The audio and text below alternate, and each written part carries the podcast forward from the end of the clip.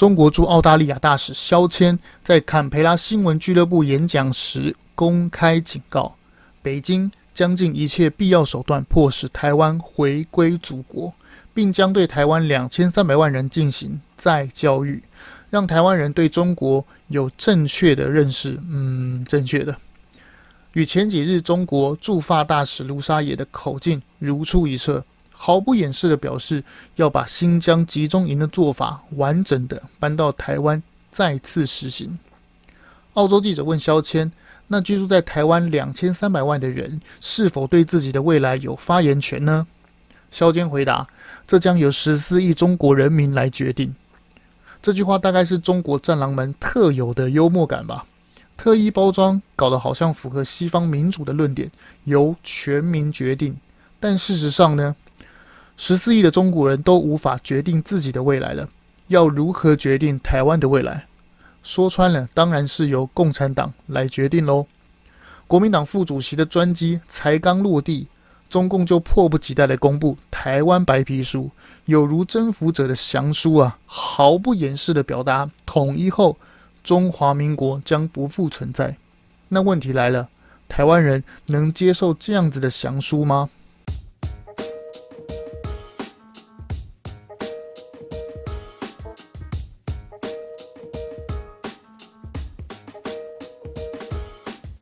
们一起说真话，事实需要让更多人知道。欢迎收听台湾国际政治时事 Podcast。最早一批啊被中国挖角的台积电高层蒋尚义，在接受媒体访问时说道：“他说啊，这辈子最愚蠢的决定就是加入中国中芯半导体。”然后某党的桃园市长参选人却说：“台湾未来啊，半导体科技如果不早点去中国布局，就是脑袋不清楚。”嗯，好的，张善政，全世界啊都急着脱钩中国，国际企业都迫不及待的要移出在中国的产业，中国人呐、啊、都疯狂的想要拿外国护照，结果某党却主张要把台湾重中之重的半导体产业布局在中国，不然就是脑袋不清楚。嗯，好吧。路透社报道，拜登政府原本考虑要解除川普时代对中国的关税。如今在裴洛西议长访台之后，却改变主意，原因是因为中国对台的军事演习。哦，对，这个名词啊，在中国不能再讲了，因为演习的“习”字啊，与习近平的“同”字，所以要避开尊者名讳。嗯，这个是现代的中国文字狱吗？泱泱大国回到雍正文字狱般啊？好吧。据说当时啊，中国军方曾提供两种的演训方式来给习近平做参考。第一种是飞弹射击的范围啊，只涵盖到台湾；而第二种就是除了台湾之外，也包括日本的专属经济海域。两个计划都摆在习近平的书桌上，而习近平却选择了后者，无疑就是公开对日本的挑衅。此举不仅印证了神童小弟我之前的预言：中国啊。如果是真的对台湾动手，那第一波的飞弹攻击将打击驻日的美军基地。一九九六年的台海危机飞弹其实并没有打到日本的经济海域，而这次解锁了。当时的飞弹也没有穿过台湾上空，而这次也做到了。当时啊，中共承诺飞机、军舰不跨越海峡中线，而这次更是一举突破啊，来到台湾东部的海域。虽然无法靠太近，但还是 P 图对内交代。是的，又再一次的激发中国粉红民族主义，也同步拉升美日对中国的压迫。如果是飞弹的技术太烂，不小心射偏，那其实啊还情有可原。如今却公然的叫嚣，哎，对，我就是要打你日本，由我习近平主席亲自决定的，怎么样？为何这么简单的选择题都能选错？因为战狼的外交权威与政策不容挑战，只能硬着头皮继续延续下去。对于共产党内的政敌也好，对于广大的粉红民族主义的洗脑也罢，这条狂妄的叫嚣路其实开弓没有回头箭，就如同对台湾白皮书越来越凶是一样的道理。唯有继续清零政策，才能显示共产党的领导光明正确而伟大。唯有继续战狼咆哮，才能正确的我习近平的外交策略光明、正确、伟大，这就是共产党的逻辑嘛。每次讲到时事，讲到这个阶段，回头去看某年某些人说的，呃，他们说的这些言论啊，就是说共产党比民主在制度上更有优势。嗯，这句话其实，嗯，现在看起来不禁莞尔一笑。民主制度当然不是完美的嘛，但它的优点在于可以随时随地的做出改变与进步。任期四年到了，随时换人。手握权力的期间，有议会与舆论媒体随时监督。那独裁制度的优势呢？大概就是祈求几百年啊出现一次的堂皇汉武。而重点是，堂皇汉武是真的爱民吗？永远不要相信人，要相信制度。唯有制度完善，才能保障人。就像婚姻需要法律保障一样，虽然婚姻啊没办法保障爱情。却可以保障身份地位与财产分配。民主制度不能保障总统是不是明君，但至少可以保障昏君与暴君马上停止使用他的权力。随着战狼叫嚣的愚蠢举动，国际当然马上做出回应了。是的，美日的制裁又再次加码。美国国防部宣布将再次派遣军机、军舰穿越台湾海峡。贯彻台海是国际海域的事实，并再次派遣美国国会议员访问台湾。中国宣称要常态化的军演，要跨越海峡中线。美国反制的作为是国会议员与现任官员的访台，加军队穿越台海的双重常态化。八月十四日晚间，美军行政专机 C 四十 C 又再次划破台北的天际线。美国国会议员的访问团再次降落松山机场，实现台湾旅行法的台美官方正式访问常态化，跟前几天立陶宛的交通资讯部来台湾访问一样，直接破除中共与台湾统媒宣传的共军封锁台湾的这个谣言。如果中国军队啊真的能实现封锁台湾，那立陶宛与美国的行政专机那是怎么来台湾的呢？冒着枪林弹雨的驾驶员。嗯，那这个飞官是捍卫战士那个独行侠吗？中共用谎言呐、吓唬台湾，美国用实际行动保护台湾。我想谁都能分辨谁是国际渣男吧。哦，对了，顺带提一下，最近常常看到的某些奇怪言论，他们说：“哎，美国人怎么又来了？这样啊会害台湾被中国军演，这样的都是民进党得利嘛？”但事实真的是这样子吗？让我说个小故事，稍微比喻一下吧。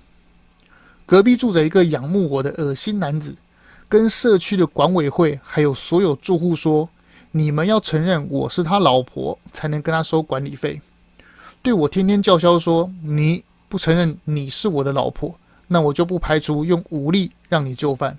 如果你敢请警察到你家做客，并且保护你，那我就等警察离开之后，再拿枪。”对着你家门口练习打靶，这时候就有不明事理的家人跑出来说：“哎，你干嘛要请警察来啊？你看警察又来了，都是你害恶心男子在我们家门口开枪练习打靶。”嗯，好吧，中共的终极目的啊，就是要解放台湾嘛，这跟美国人来不来台湾是两回事。中共就是要孤立你，让你没有外援，迫使台湾就范。这个时候有美国朋友来关心台湾，承诺武力保护台湾，结果却反过来怪美国人怎么又来了？嗯，好吧。其实美国反制中国的举动还没有完毕啊。美国商务部长雷蒙多宣布暂缓解除对中国的关税。其实啊，原本拜登想要舒缓美国国内的通膨，想要放宽这个关税。但其实说穿了，放宽关税并不能解决通膨。我们在前几期就有介绍，如果此时此刻在中国没有让步的情况下，美方自动解除关税，则会让中国误以为白宫怕了美国，也会传递错误讯息，说我中国啊，即使不遵守条约与协议内容，根本就没差，反正过段时间啊，你的制裁就自动结束了。好在这项举动因为习近平的总加速师的公然挑衅而被暂缓，还增加了四项新的加码技术的出口管制，这个四项技术包括肯承受高温电压的第四代半导体的材料金刚石、氧化镓、三纳米以下的电子设计自动化，也就是说是 EDA 的这个软体，用于火箭、高音速的系统的压力增益燃烧技术等等。虽然这个啊条约禁止出口这个条约的中文的文中里面没有提到是要针对哪一个国家，不过地球人都知道，就是针对某个试射飞弹的国家嘛。射飞弹使用的高速压力增益燃烧技术的这个晶片制造半导体的这个关键技术，通通禁止。不要说台积电最新的四纳米以下的技术不给你，就连中国现在能生产的两位数纳米的晶片，通通都卡住。这就是变相美国宣布大幅度的限制中国制造飞弹与使用高科技武器的檄文。言下之意就是你很能射飞弹吗？没关系，我美国不让你玩了，很嚣张是吧？你打到日本去威胁台湾哦，没关系，我让你家连电子啊那个冷气、电视、电脑、手机的晶片都做不出来，我看你还能怎么玩？白话文差不多就是这样。中国境内啊。有两千多家的晶片设计厂啊，其中有四分之三都是国外的 EDA 软体承包商。若美国全面禁止 EDA，则呃恐怕会导致中国啊在三纳米以下的先进制程难以突破，而且客户量会大为减少。最严重的情况就是倒闭至少一半的业者，然后呢，倒闭的工人失业，产业萧条，一落千丈的经济打击，又是全体中国人承受。就跟六四天安门一样，中共极力阻止北京学运，要压制赵紫阳总理有意无意的放任民主浪潮，不惜以坦克车碾压、军队机枪扫射，不惜让全世界哗然。就算被制裁国际三十年，也要阻止中国的民主萌芽。韩国军队在敬礼的时候喊的是团结，中共军队喊的是为人民服务。相信大家都跟我一样觉得。这个为人民服务的这个口号真的很幽默。为人民服务就是徐州丰县的这个铁链女，就是河南存款被蒸发，就是上海西安被封城的鬼哭神号一样吗？太多例子我讲不完。中共应该要把口号改成为党奴役人民才对，这样应该与现实比较贴切。话说回来，台湾人能想象由这样子的政府统治吗？我是真的不敢想象，中国人在共产党的奴役底下，连自己的未来都无法决定。那话说回来，十四亿的中国人要如何替台湾人决定未来？事实上，就是由中共来决定嘛。国民党副主席夏立言的专机还没落地，八月十日，中共就迫不及待地公布台湾白皮书。检视这次最新的台湾白皮书啊，内容除了重申台湾是中国的一部分，嗯，谎话。并强调解决台湾问题，以实现祖国完全统一，嗯，又是谎话，更是历史的任务，嗯，也是谎话。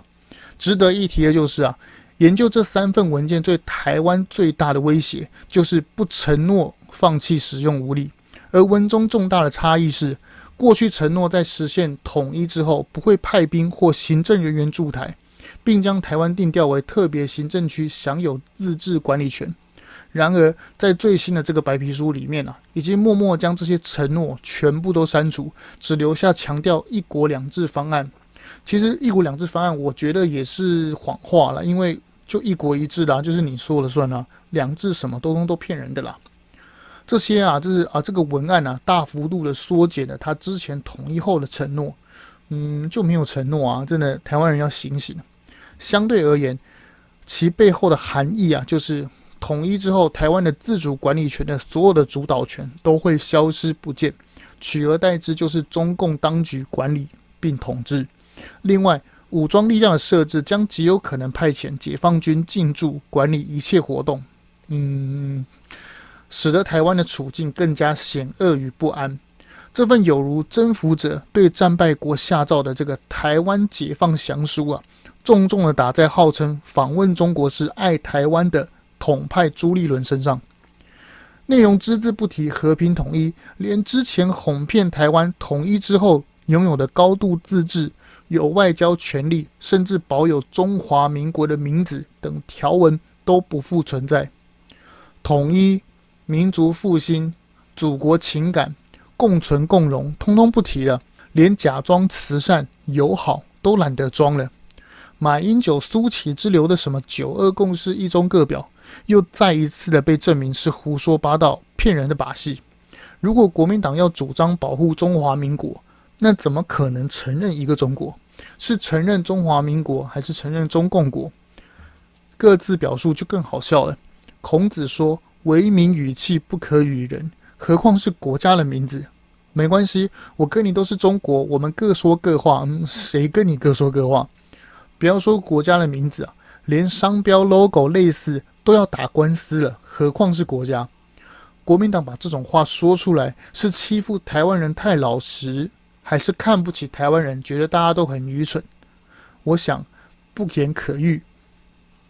中共外交官毫不掩饰地讲好几次要把台湾关起来再教育，此举无疑是公然向国际挑战。诶。你们不是说我新疆搞种族灭绝吗？我告诉你，当我拿下台湾之后，也会同样的对付台湾人，你奈我何？前几集我们就提到什么是解放，现在终于有机会借着中共公布这一次的台湾白皮书，来好好说明什么是解放。解放说穿了，就是在暴力、谎言与武力清洗下，服从中共的统治，接受习近平。或是后来任何共产党领袖的奴役，接受中共体制下的统治，并破坏现有台湾民主的现况，要台湾人接受中共奴役，有如现在的中国人一样，这个就是解放。就如同一九四九年联合外敌共产国际推翻蒋介石的南京国民政府一样，彻底的在台湾清洗，谁不接受，谁有意见就劳改谁。谁是地方的士绅就批斗，军人就打散，或是拉到朝鲜半岛来打韩战当炮灰。公务人员与国中小教师就更不必说了，怎么会容忍台湾教科书的这些老师继续用错误的观念教导台湾人？当然是从中国送来一批共产党的干部接管台湾与教育体系。再一次的重演国民党一九四九年逃难来台湾的现况，只是这次啊变成共产党来担任当年国民党的这个角色，差不多就是这样。这一次国民党副主席跑去中国那边说要募款，啊不就充分的表示你的选举经费都由共产党爸爸给的吗？这种话讲出来是。嗯，要台湾人觉得你国民党诚实，还是让台湾人觉得诶毛骨悚然呐、啊？堂堂民主台湾的最大在野党，选举经费竟然要由武力解放台湾人的敌人来提供。要是美国总统选举啊，被爆出某阵营的选举经费是由俄罗斯来提供，那还需要选吗？反观台湾，却让这种党堂而皇之的选举。还说，嗯，要监督政府，要制衡民进党，嗯，好吧。共产党正在为了军演而想要停止，却找不到台阶下，而你灰溜溜的跑去，自愿当垫脚石，还得意洋洋的说此举是忍辱负重，不要批评，是爱台湾做对的事，嗯，好吧。共产党明目张胆的说要弄集中营，把你台湾人全部关起来。那你此时此刻跑去是要求要当未来台湾的呃集中营营长吗？去年王金平啊说要参加海峡论坛的时候，就被 CCTV 的主持人李红骂是来要饭的，是来求和的。然后今年敌人压迫台湾试射飞弹的时候，你还去，除了唾面自干之外，我还真的找不到什么文雅的形容词来形容此举。古今中外的和平，从来就不是靠谈判而来的。国民党现在的论调，就有如北宋末年的徽宗、钦宗一样，把主战能打的将军李纲从师道贬到边疆，听信蔡京等无知小人，自以为能靠嘴巴、靠割地赔款就能换来和平一样。和平只有一个原则，就是你的武力、你的实力强到让对方不敢动。只好跟你谈判嘛，就跟爱情一样，蔡依林就说过嘛，要随时保持美丽，才能得分不被判出局。换成男生就是随时保持又高又帅，又有地位又有魅力，而不是靠嘴巴求啊，不要跟我分手。下一集将讨论川普在佛州海湖庄园被 FBI 搜索的现况。有人说这是民主党为了不让他再次参选2024的政治斗争。根据 CNN 的报道，FBI 干员拿走几十件美国政府的极机密文件，并说这些文件啊涉及到核弹等相关内容。川普仅透过媒体表示，该文件皆已解密，精彩内容不容错过。如果你喜欢我的内容，记得订阅追踪。有哪里说错，或是想要帮我补充，一定要留言让我知道。说真话需要勇气，让我们一起独立思考，让社会更进步。台湾国际时事 Podcast，我们下集见哦。